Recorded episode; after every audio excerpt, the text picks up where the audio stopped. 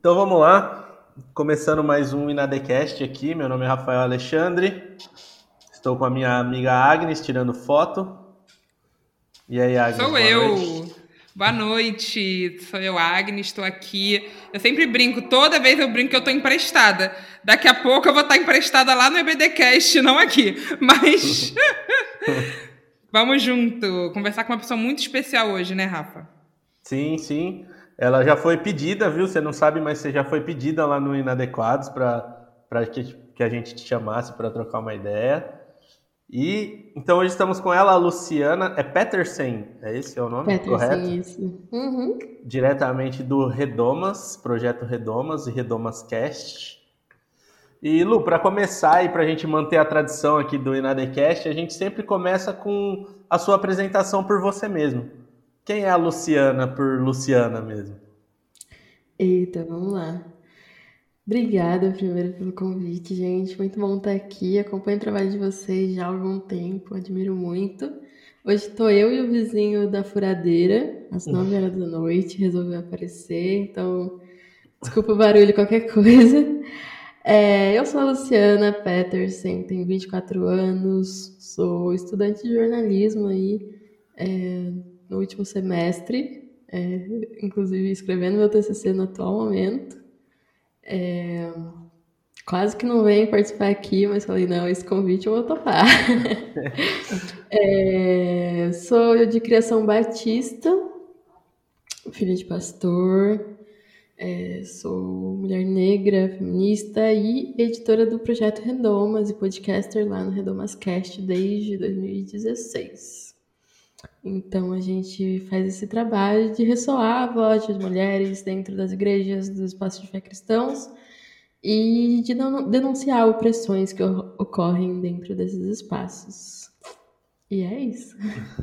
É até legal que você falou, tipo, quase que não participa, que eu vi lá no Twitter ela falando, ah, eu vou começar o TCC, agora não dá mais para aceitar convite. Eu falei, o quê? O nosso já tá marcado. Já. Não, nós estava marcado uns três meses já. eu falei, não, esse aí realmente.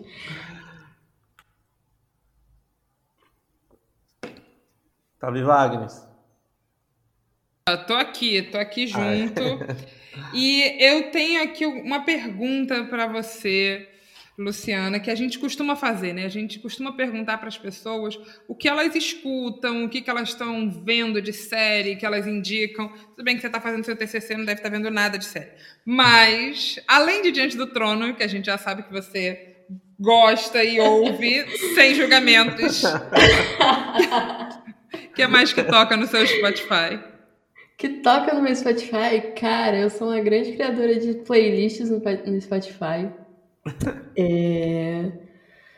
Eu tô. Deixa eu até abrir aqui o que, que eu tô escutando no momento. Tô escutando muito Tuyo, que é uma banda que eu amo desde que era Simona Mia, assim, gosto muito.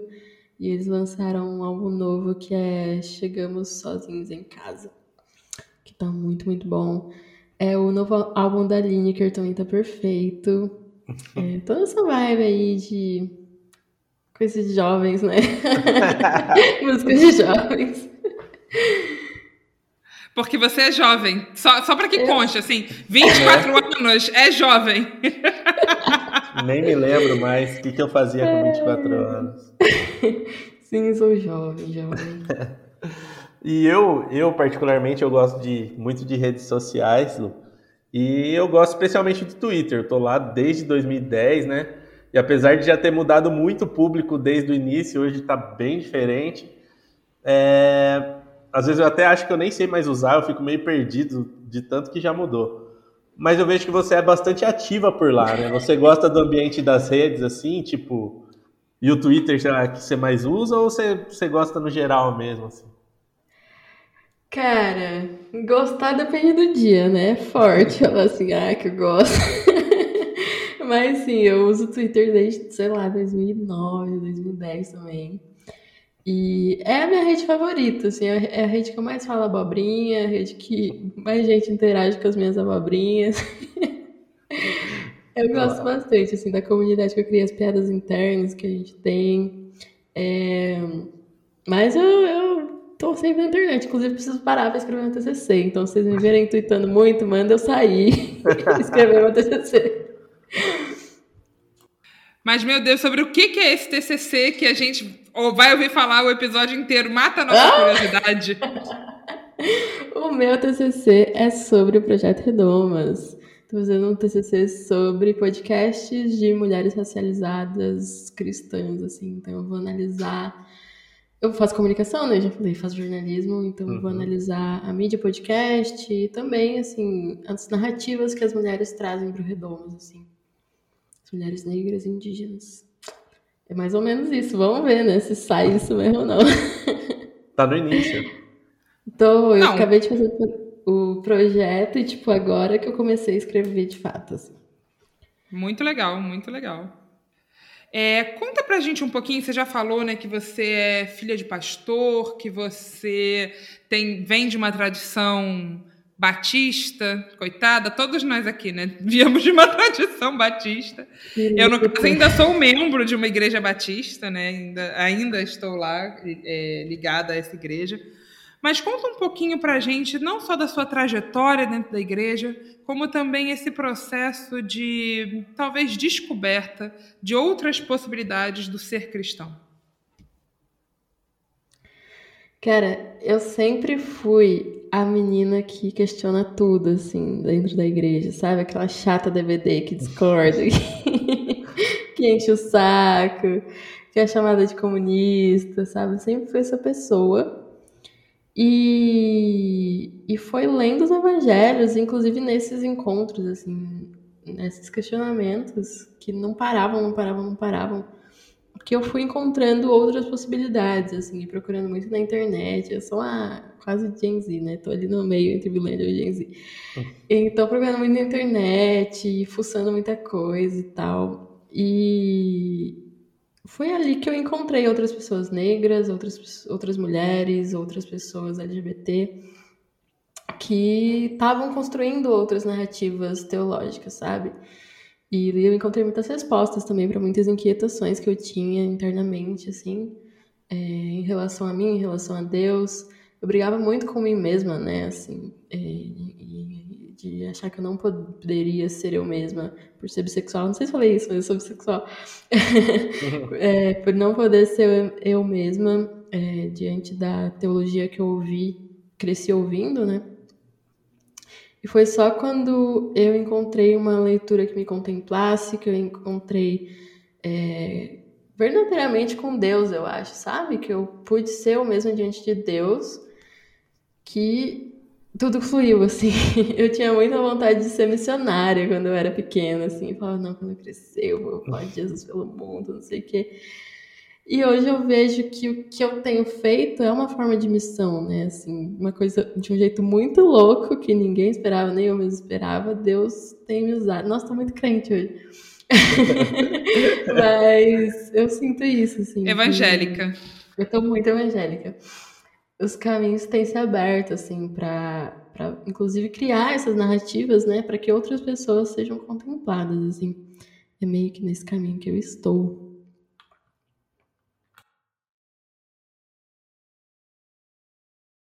E eu, opa, pronto, meu microfone tinha fechado. E eu volto a falar isso, os batistas estão invadindo inadequados. Meu. Ano passado a gente gravou com a Ódia, gravou com, a, com o Kenner, os dois são pastores batistas. A, muita gente que passa por aqui é batista, eu já tô, acho que eu vou voltar para batista, né? É só gente boa, tirando Não, pior que é, cara. Mas sabe que é uma das, uma das do, do, dos pontos fortes da Batista é o estudo, né? E quando a gente estuda muito e, e, tem esse desejo, a gente passa realmente a questionar. Eu acho que por isso que tem saído bastante questionadores e bastante pessoas que estão dispostas a pensar fora da, da teologia fundamentalista na, saindo da Batista. Acho muito interessante isso. Eu saí de lá muito cedo, saí com. saí muito cedo não lembro quantos anos. Daí depois fui para pentecostal e neopentecostal, fiz um trajetória, uma trajetória que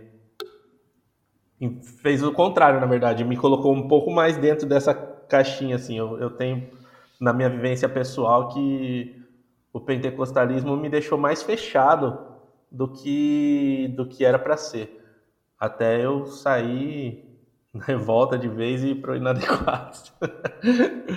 Mas legal. É... Ô Lu, eu me recordo que também há um tempo atrás, eu até falei com você hoje sobre isso, né? Você participou do papo lá de segunda da GNT, né? Hum. Você pode ser considerado uma global aqui no Como foi para você participar disso e falar sobre um tema tão importante que é a igreja e a população negra, né? Uhum. Cara, foi muito doido, porque eu sou uma pessoa muito tímida. Tipo, o máximo que eu faço é gravar um podcast que eu não preciso aparecer minha cara, entendeu? Tô aqui de pijama falando com vocês e tá tudo bem. Então, ter que gravar um vídeo já foi muito difícil. Ter que gravar um vídeo pensando que ia aparecer na Globo, no GNT, né? Mas na Globo foi assim, muito desesperador. Mas o que aconteceu foi que iam gravar uma entrevista com a Ed René, né, a pastora Ed René. E uma das pautas que iam trazer era a presença de mulheres negras na igreja. Então, eles entraram em contato com Redomas para ver se a gente tinha alguém para indicar e aí tinha que responder tipo em uma hora, vocês aceitam ou não? E eu fiquei tipo, ah! Falar pro homicida, meu Deus. E aí, enfim, topamos, o roteiro, gravamos, mandamos. E acho que foi uma contribuição bem legal, assim, né? O vídeo acho que está disponível no Instagram, no Instagram do Redomas também. E muita coisa que a gente que está na igreja, a gente sabe, a gente vê, a gente percebe, né? Que quando a gente está falando de igreja, a gente tem os fundamentalismos não é só os fundamentalismos, sabe? A gente sabe quem está na igreja, quem está no banco da igreja. E a gente conhece as pessoas de perto e sabe que não são tudo igual, né? Então, isso que a gente quis trazer, assim, com esse vídeo. E, e faz muito sentido, né? Porque a gente, às vezes, quando está fora dessa, dessa linha do fundamentalismo, a gente, às vezes, tem uma visão bem crítica, né? Com essas igrejas, até essas que atuam mesmo nas periferias, porque muitas atuam com o intuito, na verdade, de levar essas pessoas para a igreja, né? E, e às vezes a gente tem uma visão muito crítica, mas a gente sabe, tem que entender que realmente elas têm um papel importante na vida dessas pessoas, principalmente para quem recebe isso. Às vezes, sem perceber, ela está sendo pescada para dentro da igreja, mas para ela acaba sendo muito importante, né?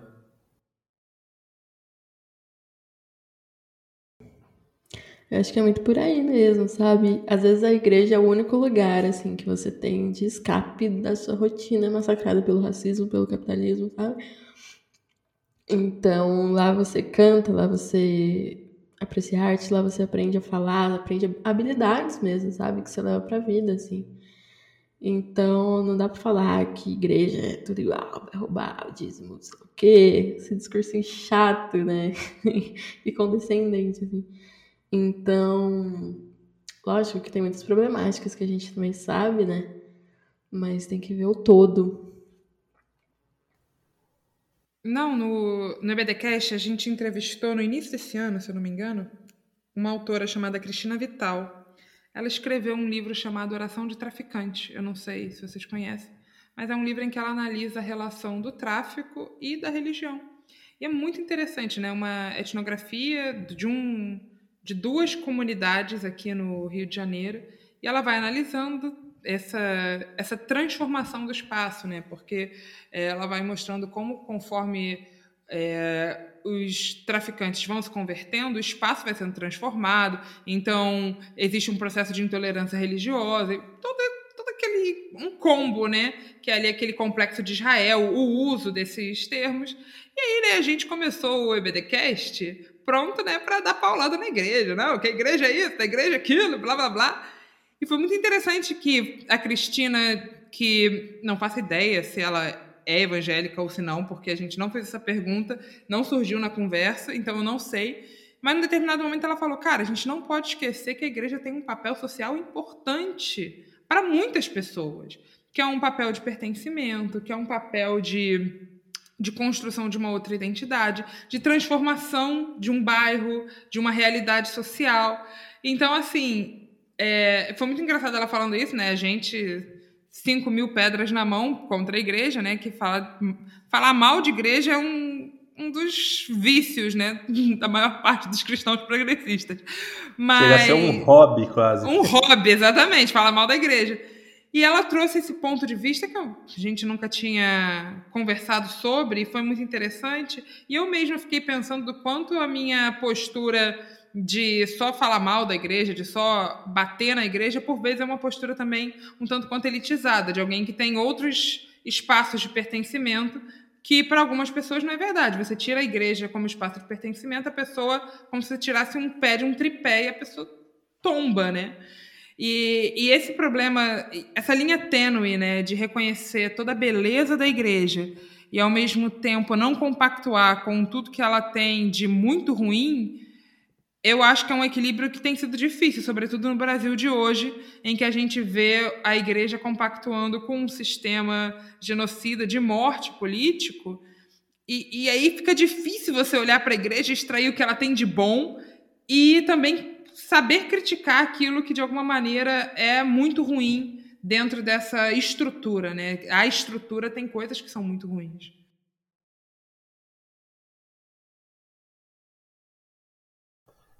Sim, é, até aproveitando o gancho, ontem a gente fez uma reunião aqui da garagem de Campinas que na verdade a garagem é, é a nossa, o Inadequados é o nosso movimento, né? E a garagem é a igreja, Lu. Não sei se você, você conhece a garagem também.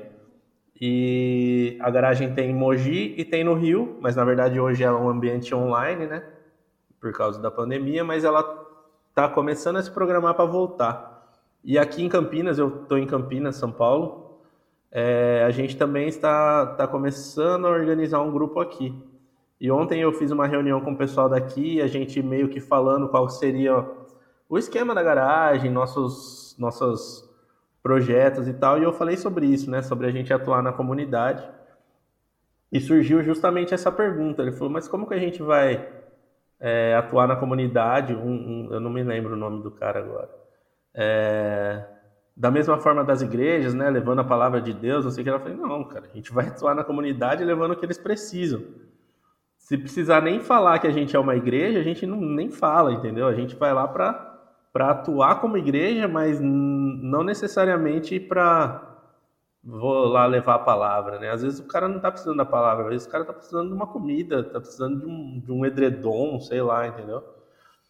E isso é muito muito o que a gente fala, o que a gente espera da atitude da igreja, e muitas vezes a gente questiona e, e julga mesmo a igreja. E Lu, conta pra gente um pouquinho sobre como você chegou no Redomas, se você está desde o início, se não, como é que é esse processo. É, se alguém está ouvindo, por exemplo, e não sabe o que é o Projeto Redomas, o que é o Projeto Redomas, conta pra gente um pouquinho da sua participação lá. Beleza. É, o Projeto Redomas ele surgiu em 2015 com o objetivo de denunciar algumas atitudes machistas que a gente via em algumas igrejas e espaços de fé. Assim. É, surgiu particularmente numa organização missionária que eu e outras meninas fazíamos parte, é, em que elas viram alguns comportamentos assim de meninos que se diziam né, missionários ali, cristãos, mas que eram extremamente machistas, assim, principalmente em eventos, em congressos, essas coisas. Então essas meninas se juntaram para fazer essas denúncias, então a gente coletou alguns relatos. Na época eu não era da organização ainda, mas eu vi o, o, surgimento porque eu participava desse mesmo, dessa mesma organização. Então, eu vi de longe assim e vi os burburinhos, né? Não, porque o Redomas vai vão achar que a igreja não é um lugar seguro, vão achar que nossa organização não é um lugar seguro. É, eu acho que essas meninas não deviam estar falando nada disso. Acho que, é, enfim, tem outro jeito de falar. E foi bem difícil, assim, o surgimento. Muitas delas, das meninas que estavam no começo, levaram muita pedrada, assim, de crente. Mas. E aí depois a gente passou por um, uma mudança de chave, assim, que a gente não quis ficar só na denúncia, né? A gente quis também fazer construção de conteúdo, de novas narrativas, etc. E aí foi que eu entrei em 2016 é, para ajudar na produção de conteúdo, de textos, estudos bíblicos e também de podcasts.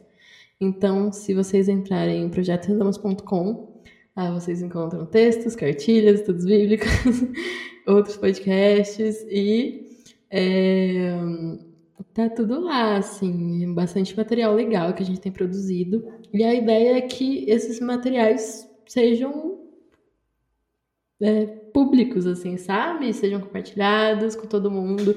A gente tem lá uma cartilha de combate à, violência contra a mulher nas igrejas. A gente tem alguns livretos, assim, com estudos bíblicos de mulheres negras da Bíblia, com estudos bíblicos de é, cartas de Paulo, assim, tem um, um, um, livreto que é Nem Caladas Nem Cobertas, que tem ódia, que tem várias pastoras, assim, que a gente trata de alguns textos machistas da Bíblia, né? Aqueles que dói, assim, que a gente fala, ah, tem que ser, o homem tem que ser cabeça. então essas mulheres vão discutir esses textos, vão trabalhar pela perspectiva de teologia feminista, de teologia queer, sobre esses textos e produzir novas narrativas mesmo, assim, né? Então é isso que a gente tem feito. As meninas desde 2015 e eu entrando ali em 2016. Não, e, e essa coisa. Desculpa, Rafa, fala. Não, é, a minha pergunta era só, e hoje quantas meninas vocês são no Redomas? Hoje nós somos em. Deixa eu ver aqui. Tô na dúvida, cinco ou seis. Peraí. É porque nós somos três no podcast e na organização em si nós somos cinco. É, cada uma de um lugar do Brasil. Assim, tem duas em Curitiba, uma em São Paulo, uma em Recife e eu em Minas Gerais. Ah, legal, legal.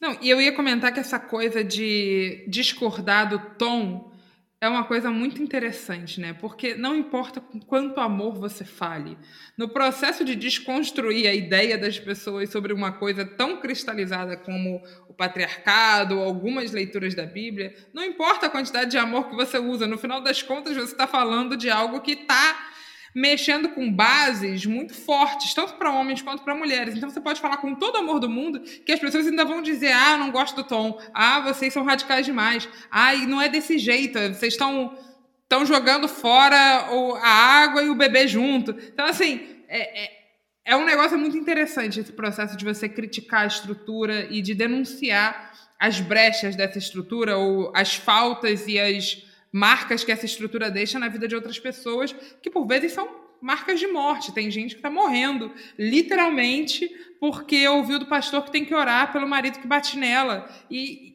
e pronto, e, e, que não é para deixar, que não é para sair dessa situação de violência. Quando você começa a discutir isso, a criticar e a trazer alguns temas, como por exemplo a teologia feminista, a teologia queer, que saem dessa teologia mainstream, que vão vão ser feitas né, desse lugar de dissidência, de marginalidade, gente, não importa o tom que você usa, você pode falar com todo o amor do mundo, você pode segurar no rostinho da pessoa e dizer, meu amorzinho, não é assim que você lê o texto bíblico. Não adianta, a pessoa vai dizer, não, você é muito radical, você é muito violento, seu discurso não, não me comporta, porque é um processo, na verdade, de desconstrução muito difícil, de anos, anos a fio que a gente aprendeu a ler a Bíblia de uma determinada forma, que é uma leitura machista, que é uma leitura masculina. Nem sempre é uma leitura machista, mas é sempre uma leitura masculina, porque são os autores que os pastores leem, é uma leitura masculina branca, porque a maior parte dos autores que os pastores leem são homens brancos americanos. Então, é um processo de desconstrução que não importa por onde você vai falar, como você vai falar, no final das contas, para as pessoas continua sendo violento, continua sendo, meu Deus, que desnecessário. Não, esse tópico na igreja é, pode discutir isso na igreja, pode discutir aborto na igreja, a gente pode falar de feminismo na igreja. E se vai falar de feminismo, que tipo de feminismo a gente vai falar? Pode uma cristã ser feminista? Porque tem igreja que ainda está discutindo isso, se o cristianismo e o feminismo são é, concorrentes ou não, se, se, são, se pode coexistir no mesmo corpo uma mulher que é cristã e uma mulher que é feminista, um homem que é cristão e um homem que é um aliado do feminismo. É um, é um processo muito difícil de você, de fato, desconstruir essas barreiras dentro da igreja. Sim, e é sempre uma tentativa de quem tem o poder de calar as vozes dissidentes, né? Então esses caras vêm falando, não, porque vocês não deviam falar assim, porque na verdade eles querem continuar tendo a narrativa dominante, né? Eles querem continuar sendo os únicos a falarem e os únicos a calarem os outros, né? Assim, assim. Porque, e é os únicos a violentarem, né?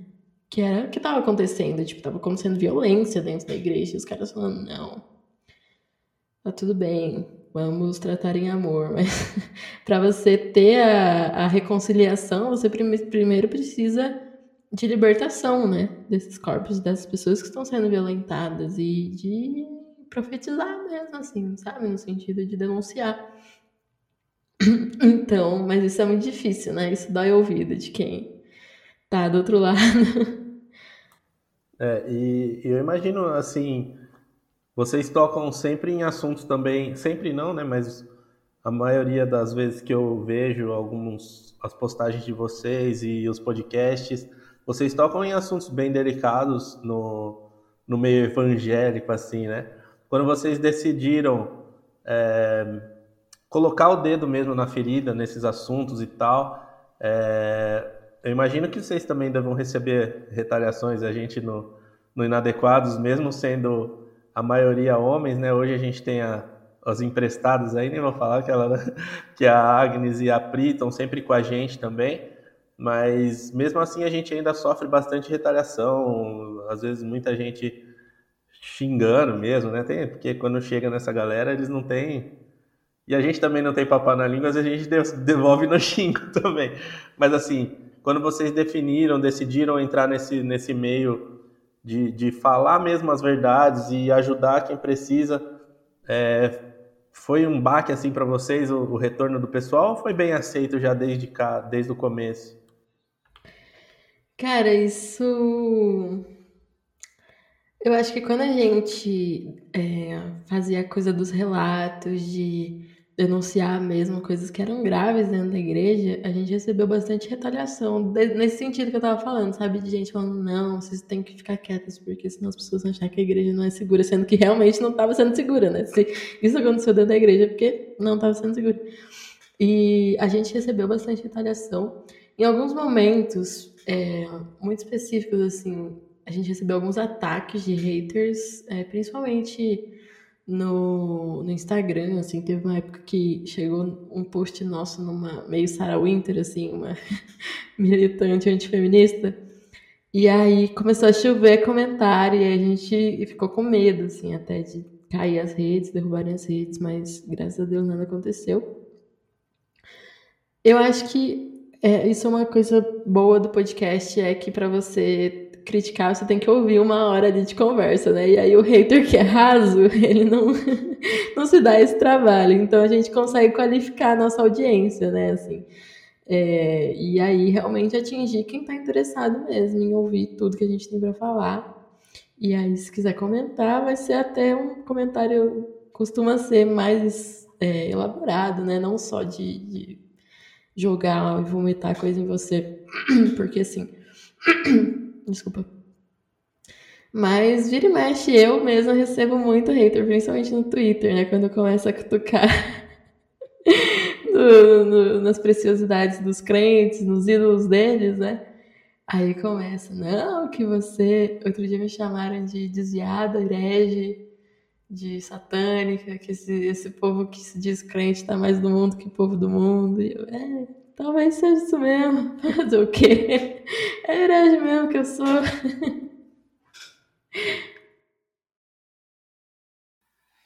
E, Luciana, o contato, por exemplo, com a teologia feminista, com a teologia queer, que você já comentou com a gente que foi.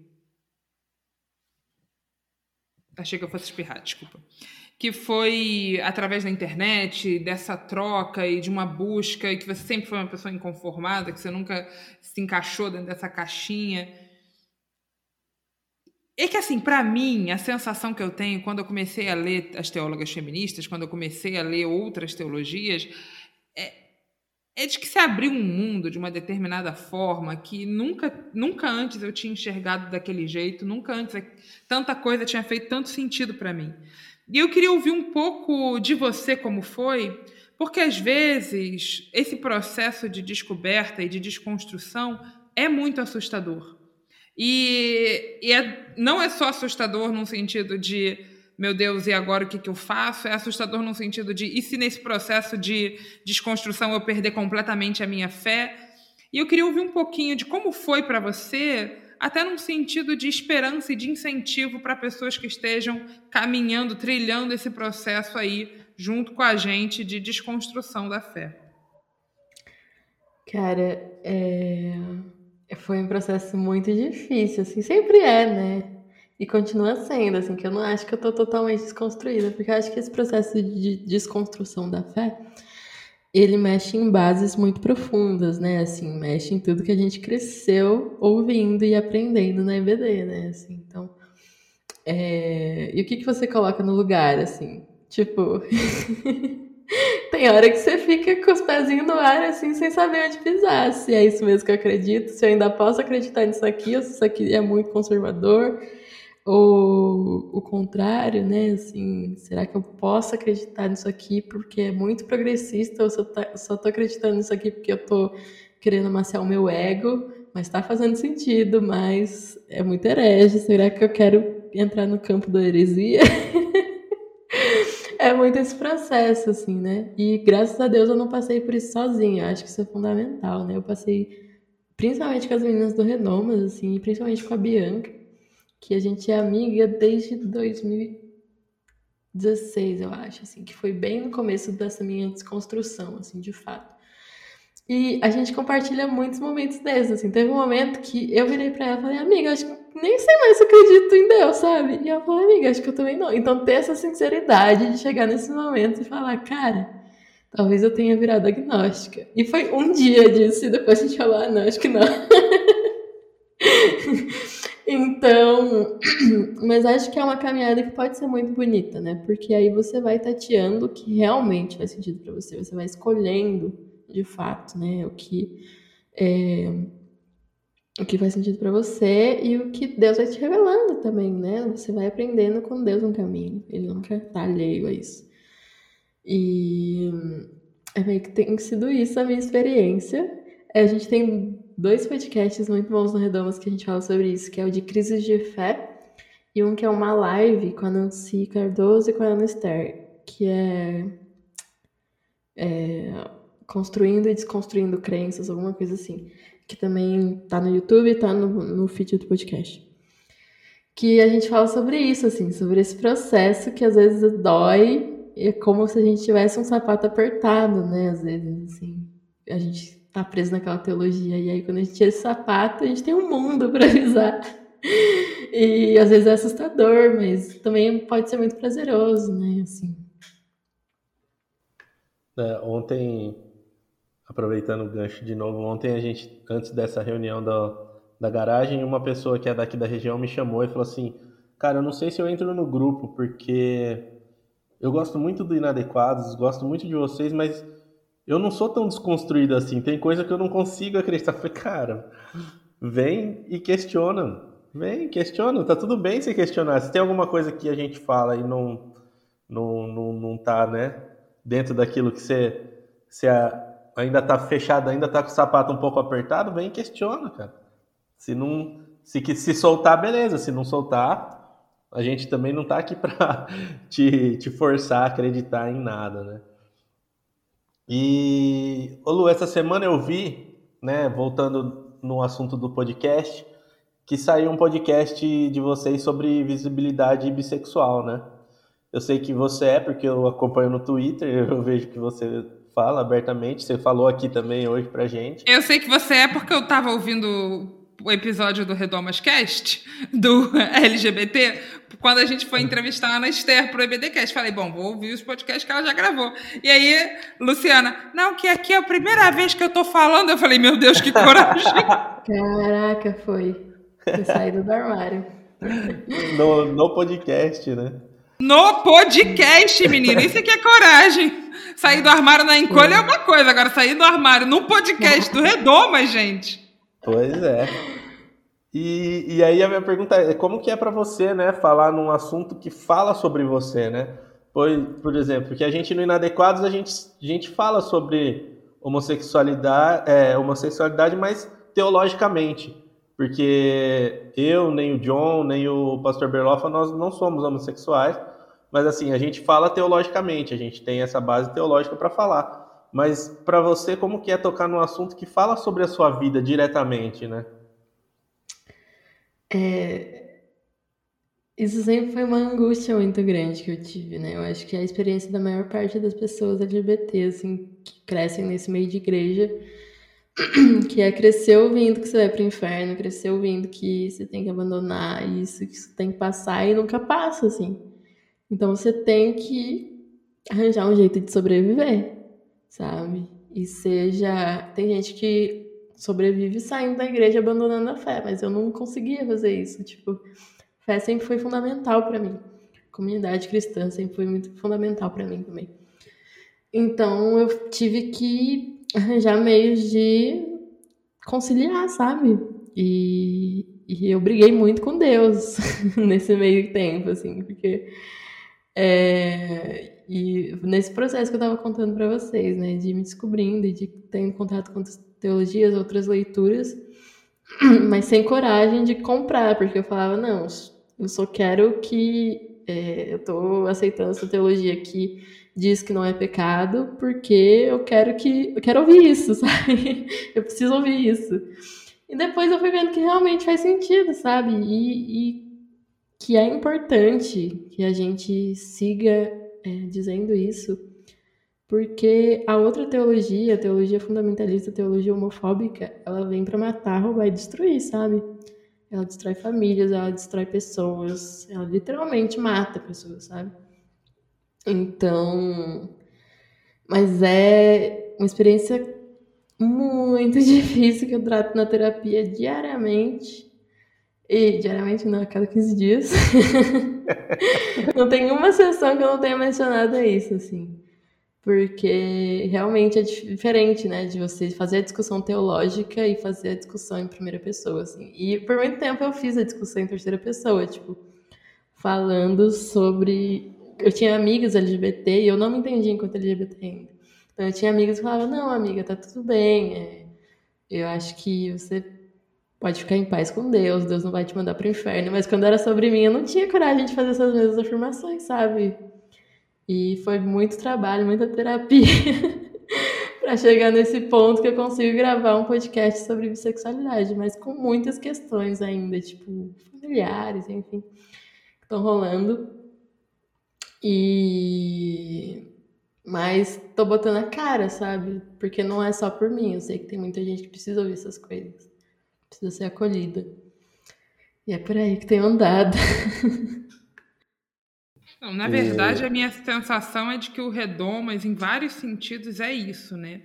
São temas que as pessoas precisam ver, elas precisam ser acolhidas, elas precisam entender que, que tem espaço para elas ali, né? É, é, como mulher, assim, ou quando eu comecei a ouvir o Redomas, a minha sensação era assim, nossa, tem espaço para mim aqui dentro, porque às vezes na igreja você tem, eu eu tinha, né? Não sei como é para as outras pessoas, mas às vezes você tem a sensação de que você não cabe direito ali, entendeu? Que é, é, é, tentar caber numa roupa que ela cabe mais ou menos. Quando você puxa, ela fica meio curta. Quando você, você põe para outro lado, ela fica apertada nas costas, marcando as dobrinhas, sabe? Você está o tempo inteiro tentando fazer aquela roupa caber e ela não está cabendo. E aí, quando eu comecei a ouvir o Redomas, foi uma sensação de: opa, essa roupa cabe aqui. Funciona. É, é como se eu estivesse tentando caber num 42 e, na verdade, eu visto 46. E aí alguém me diz: Olha, amiga, não é, não é que a roupa tá ruim, não. É que assim, ela só não é do seu tamanho.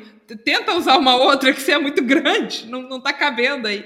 Então, a minha sensação quando eu comecei a ouvir foi essa. E eu imagino que para várias pessoas que estão hoje, né, dentro de igrejas, jovens, juniores, adolescentes, e que estão vivendo o seu processo de descoberta, o seu processo de crise, é muito difícil você olhar para o lado e só ouvir que o seu jeito de ser é pecado. É, Então você ter uma outra narrativa, uma outra possibilidade de pertencimento é uma linha de vida. Em vários sentidos, é uma linha de vida. Sim. Muito legal você falar isso. E é muito doido, assim, porque no começo do Redomas, a gente usava. Acho que a gente nunca comentou sobre isso publicamente, não sei. Mas a gente tinha uma frase que era: ah, não sei se a gente tem perna para falar sobre esse assunto ainda, não sei se a gente tem perna para falar sobre aquele assunto ainda. Porque a gente queria agradar um pouco ainda essa galera conservadora que tava falando: ai, vocês deviam ter calma, ai, vocês deviam falar de um jeito assim, o assado, sabe? A gente não queria perder essa, essas pessoas. Mas aí a gente começou a pensar em quem realmente importa, sabe? Em quem realmente tá com o sapato apertado, quem realmente está morrendo por causa dessas teologias. E aí a gente falou, cara, a gente tem que produzir conteúdo para essas pessoas, sabe? Se o conservador ficar bravo e quiser ir embora, vai com Deus, assim. A gente quer falar com quem precisa ouvir, quem precisa de colo, quem precisa de cuidado, sabe? Quem precisa ouvir que Jesus te ama sem reservas, sabe? Sem mais. Jesus te ama e ponto, assim. Então, tem sido o nosso processo e eu espero mesmo que tenha dado certo, assim, que tenha, esteja chegando nas pessoas, sabe? Porque, e eu acho que tá, assim, a gente recebe muitas mensagens, eu recebo muitas mensagens de pessoas, assim, que foram contempladas com nossos conteúdos, e aí tudo faz certo, né? Até as terapias que eu pago, tudo mais. Não, tá chegando, com certeza tá chegando. E é difícil tomar essa decisão, né? Eu me lembro quando eu comecei no Inadequados, que eu postava, né? Hoje eu, eu tomo conta das, das redes sociais, todas as postagens sou eu que faço lá. E eu comecei a fazer as postagens e tal, e eu não tinha coragem de compartilhar no meu pessoal as coisas assim, porque eu sabia que, tipo, quem me acompanhava no, no meu perfil pessoal não ia aceitar nada daquilo que eu postava no Inadequados, né? E eu me lembro bem que um dia, quando eu falei assim, quer saber, meu? Sou eu. Se eu tô fazendo lá, eu vou ter que postar aqui, porque é, é sou eu, entendeu? E eu postei, eu compartilhei alguma coisa no meu story, e um amigo meu que é pastor de, de uma igreja aqui na, na região aqui de Campinas, ele me chamou no, no, no direct e falou: Ô oh, Rafa, tudo bem, cara? Eu vim aqui porque eu sou seu amigo, cara, e eu quero te dar um toque e tal. Eu sei que a gente tem abertura para conversar. Ele falou: Cara, esses caras do Inadequados aí, mano, eles não, não, não compartilham da, daquela como que é, a frase é a sã, sã doutrina, sã, sã teologia, alguma coisa assim que eles adoram falar, acho que é sã doutrina. E pô, um conselho de amigo, não entra nessa onda, não sei o que lá. Daí eu tive que falar, cara, é, então, o Inadequados sou eu, tipo, quem, quem tá postando lá sou eu, quem escolhe o que vai e que não vai sou eu. E aí ficou um climão que, tipo, não que acabou a amizade, mas o papo não, não rolou mais, entendeu? E muita gente que, tipo, eu posto alguma coisa assim e vem e no direct vem, ah, você tá falando sério, você tá brincando, não é possível, que não sei o quê. Porque foram mais de 20 anos de vivência com essa galera com a mesma ideia e de repente você vira a chavinha, é difícil do pessoal aceitar assim de cara, né? Eu imagino que seja assim também com o EBDcast, principalmente a Agnes está dentro da igreja ainda, professora da escola dominical. É, às vezes eu não sei como que um pai, uma mãe pode receber isso, né? De ver, pô, olha o que ela posta na rede social e está ensinando meu filho. Eu não sei bem como que é a igreja que você congrega hoje, né, Agnes? Mas eu, eu imagino que é realmente difícil. Menina, que Marcos Habib não está aqui, né, para perguntar, Agnes, como é participar da igreja do Flávio Bolsonaro? Pois é, porque essa é minha igreja, gente. Você é de cor, tá Itacuruçá? Olha! Sou, pois Não, não é. sabia que era do Flávio, não. É que eu já vi você com o Israel Belo. Meu pai ama ele. Pois é, eu sou de Itacuruçá.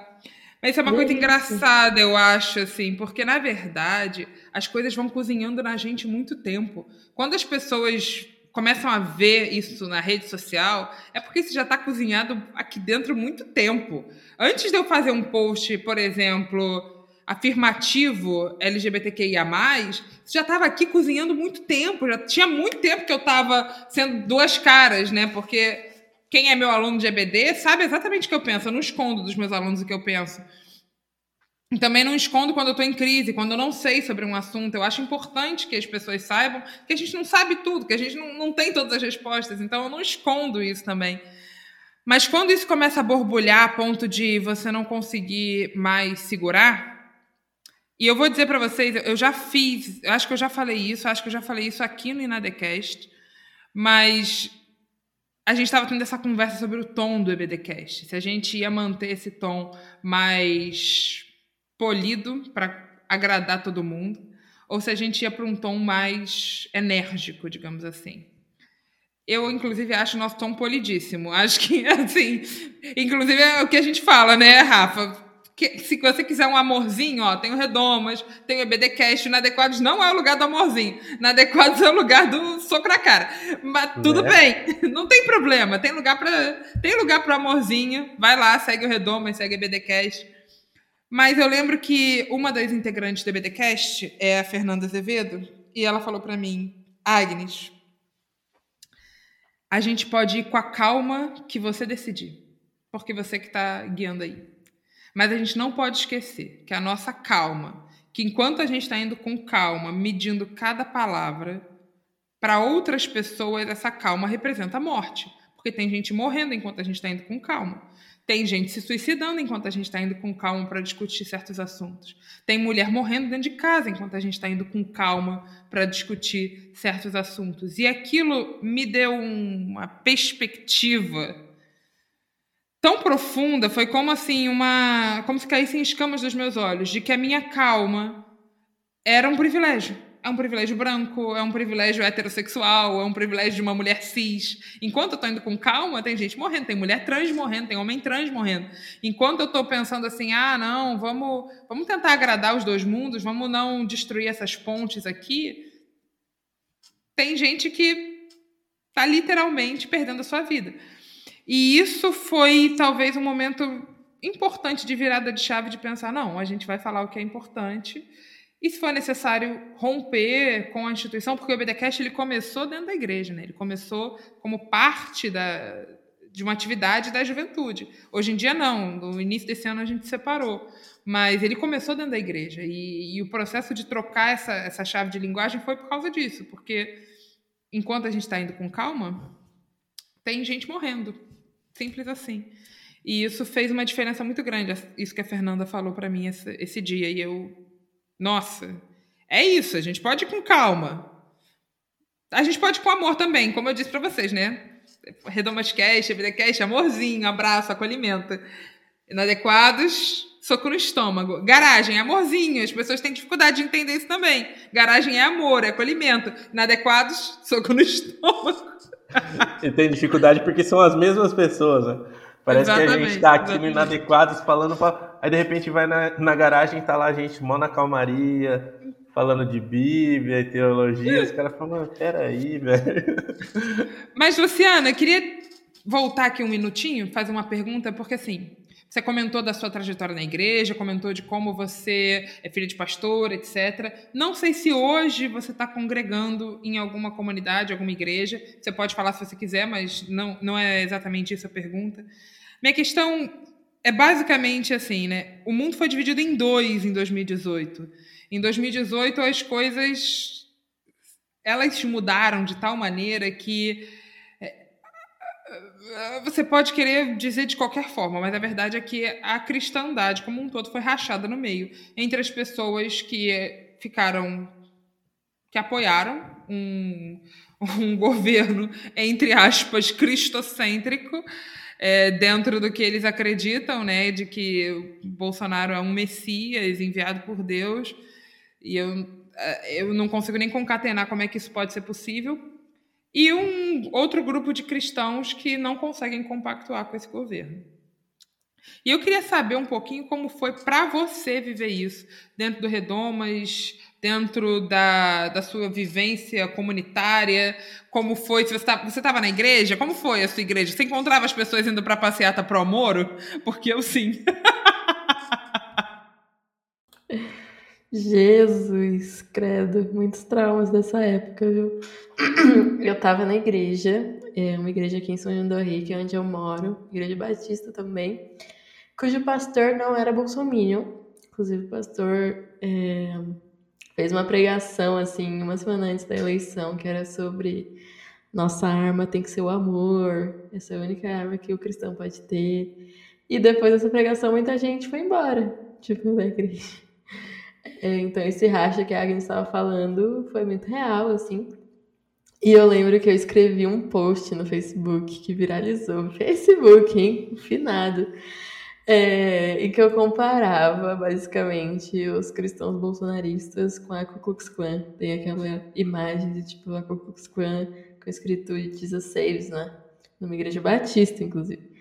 Então, eu fiz esse comparativo, né? Assim, como quem não quer nada. E aí foi Ferduns. e gente me chamando de satânica novamente, de pessoas... tem um comentário muito engraçado, que era tipo as pessoas satânicas que falam coisas satânicas, mal do meu presidente, não sei o que, Bolsonaro 2018. Era uma mulher muito raivosa, assim, escrevendo tudo caps lock, deu cara, que isso, calma, moça, calma, irmã. Mas no dia da eleição, cara, eu lembro que eu tava no louvor, cantando louvor, tendo crise de ansiedade no meio do louvor. O baterista saiu cinco minutos antes de começar o culto pra ir comemorar o Bolsonaro, que tava sendo ali na rua da igreja, começou a buzinaço, e aí o baterista voltou no meio da música. E eu, cara. Fudeu, sabe? É isso já era, já era. Foi a minha sensação aquele dia, assim. Mas, e aí eu encontrei, tipo, no final do culto, eu juntei com uns outros amigos, assim, da igreja que eram de Bolsonaro, e a gente chorou as pitangas junto até tarde, assim, da igreja. E foi a minha sensação. Inclusive, o meu pastor, ele agradeceu publicamente pelo meu texto no púlpito, assim. E aí, eu falei, é... É isso, mas já era. já era. E aí é isso que estamos vivendo, né, pessoal? 600 mil mortes aí.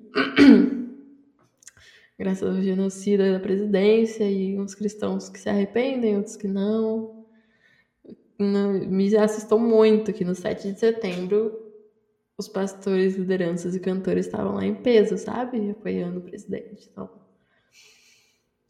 7 de setembro de 2021, hein? 2021. Já se passaram mais de dois anos e tem Sim. ainda gente que está apoiando isso. É, foi, foram tempos sombrios. Eu me lembro muito, muito bem daquele dia, cara. Tava aqui em casa numa boa, sentadinho, esperando o momento da votação finalizar. E quando deu, a minha esposa estava sentada numa cadeira, ela foi até onde eu estava, chorando, me abraçou perguntou: vai ficar tudo bem, né? Eu espero que sim. Mas foi, foi uma situação muito tensa mesmo. Não, esse dia a vida mudou completamente. Eu lembro que foram dois dias. Foi um que eu fiquei até de madrugada para ver quem ia ganhar as eleições americanas, a, a, eleição que o Trump ganhou. E aí o meu marido já estava dormindo, eu cheguei no quarto e acordei ele com lágrimas nos olhos. Falei: Trump venceu. Porque para mim aquilo era um prenúncio do que viria para o Brasil. E aí, quando chegou 2018, teve a tentativa do vira-voto, vira-voto, vira-voto, e eu, assim, eu não tinha mais nenhuma esperança, nenhuma, nenhuma, nenhuma, nenhuma, nenhuma. E aí eu lembro que o pessoal da igreja ainda falou: ah, a gente vai assistir. O pessoal da igreja que não que era anti-bolsonarista. A gente vai assistir a apuração. Você quer ir? Eu falei: de jeito nenhum, vê se eu vou querer assistir a apuração. Que isso, Copa do Mundo? Eu quero ir pra praia chorar. E foi o que eu fiz. Eu peguei a bicicleta, pedalei até ali o arpoador, aqui no Rio de Janeiro, e fiquei sentada, olhando para o nada e chorando, chorando, chorando, chorando, chorando. E voltei para casa ouvindo a galera buzinando, comemorando e chorando, chorando, chorando, chorando. Porque. Por vários motivos, né? Porque de alguma maneira a gente sabia o que viria. Eu sempre falo que superou todas as minhas expectativas do ruim, porque eu tinha expectativas ruins, mas a cada dia se supera. Eu acho assim mas incrível puta isso. Puta que pariu, hein? né? Não precisava ser tanto. Mas, sobretudo, existe uma tristeza muito profunda no meu coração que eu carrego, que eu não consigo me libertar dessa tristeza, que é ver o apoio da igreja ainda hoje a esse governo. É um, um peso assim no meu coração que é que é difícil. Eu não consigo superar esse luto de ver a igreja que é um espaço que eu amo. Eu não estou falando necessariamente da minha igreja, estou falando da, da comunidade de crentes, que é uma coisa que eu acredito. Eu acredito nessa comunidade, eu acredito na, na igreja como as pessoas, né? os cristãos, pessoas. Eu acredito nisso, acredito no poder desse, dessa igreja de, de transformar a sociedade quando trabalha pelo reino de Jesus e ver esse grupo de pessoas que deveriam estar trabalhando pela vida ou para a vida, para trazer o reino de Jesus para perto, apoiar um governo genocida, isso é um peso, assim, que tem dias que basta pensar sobre isso que eu choro, ainda choro. Pleno 2021, eu ainda choro por causa disso.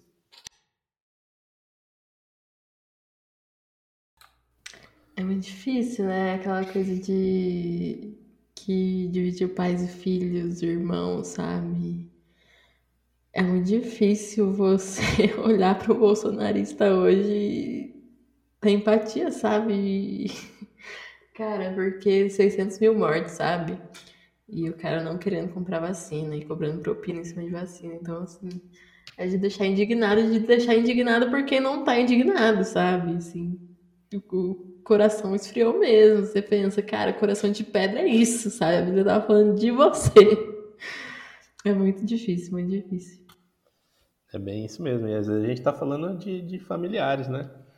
Tem muito, eu tenho e acredito que a maioria tem. É estranho até ouvir falar, por exemplo, tipo, na semana passada, quando a gente entrevistou o Kenner, que ele falando que os pais dele são bolsonaristas. Fala, nossa, como assim, né, cara? Como é que o cara consegue? Mas é, né? pelo menos eu, a minha mãe não é, graças a Deus, nem minha esposa. Já, já, já me deixa mais feliz, assim, os mais próximos. E, Lu, uma pergunta que a gente também sempre faz aqui para todo mundo que passa e aí você responde como você achar que deve responder, é que hoje, Lu, quem é Deus para você? Caraca, eu não esperava.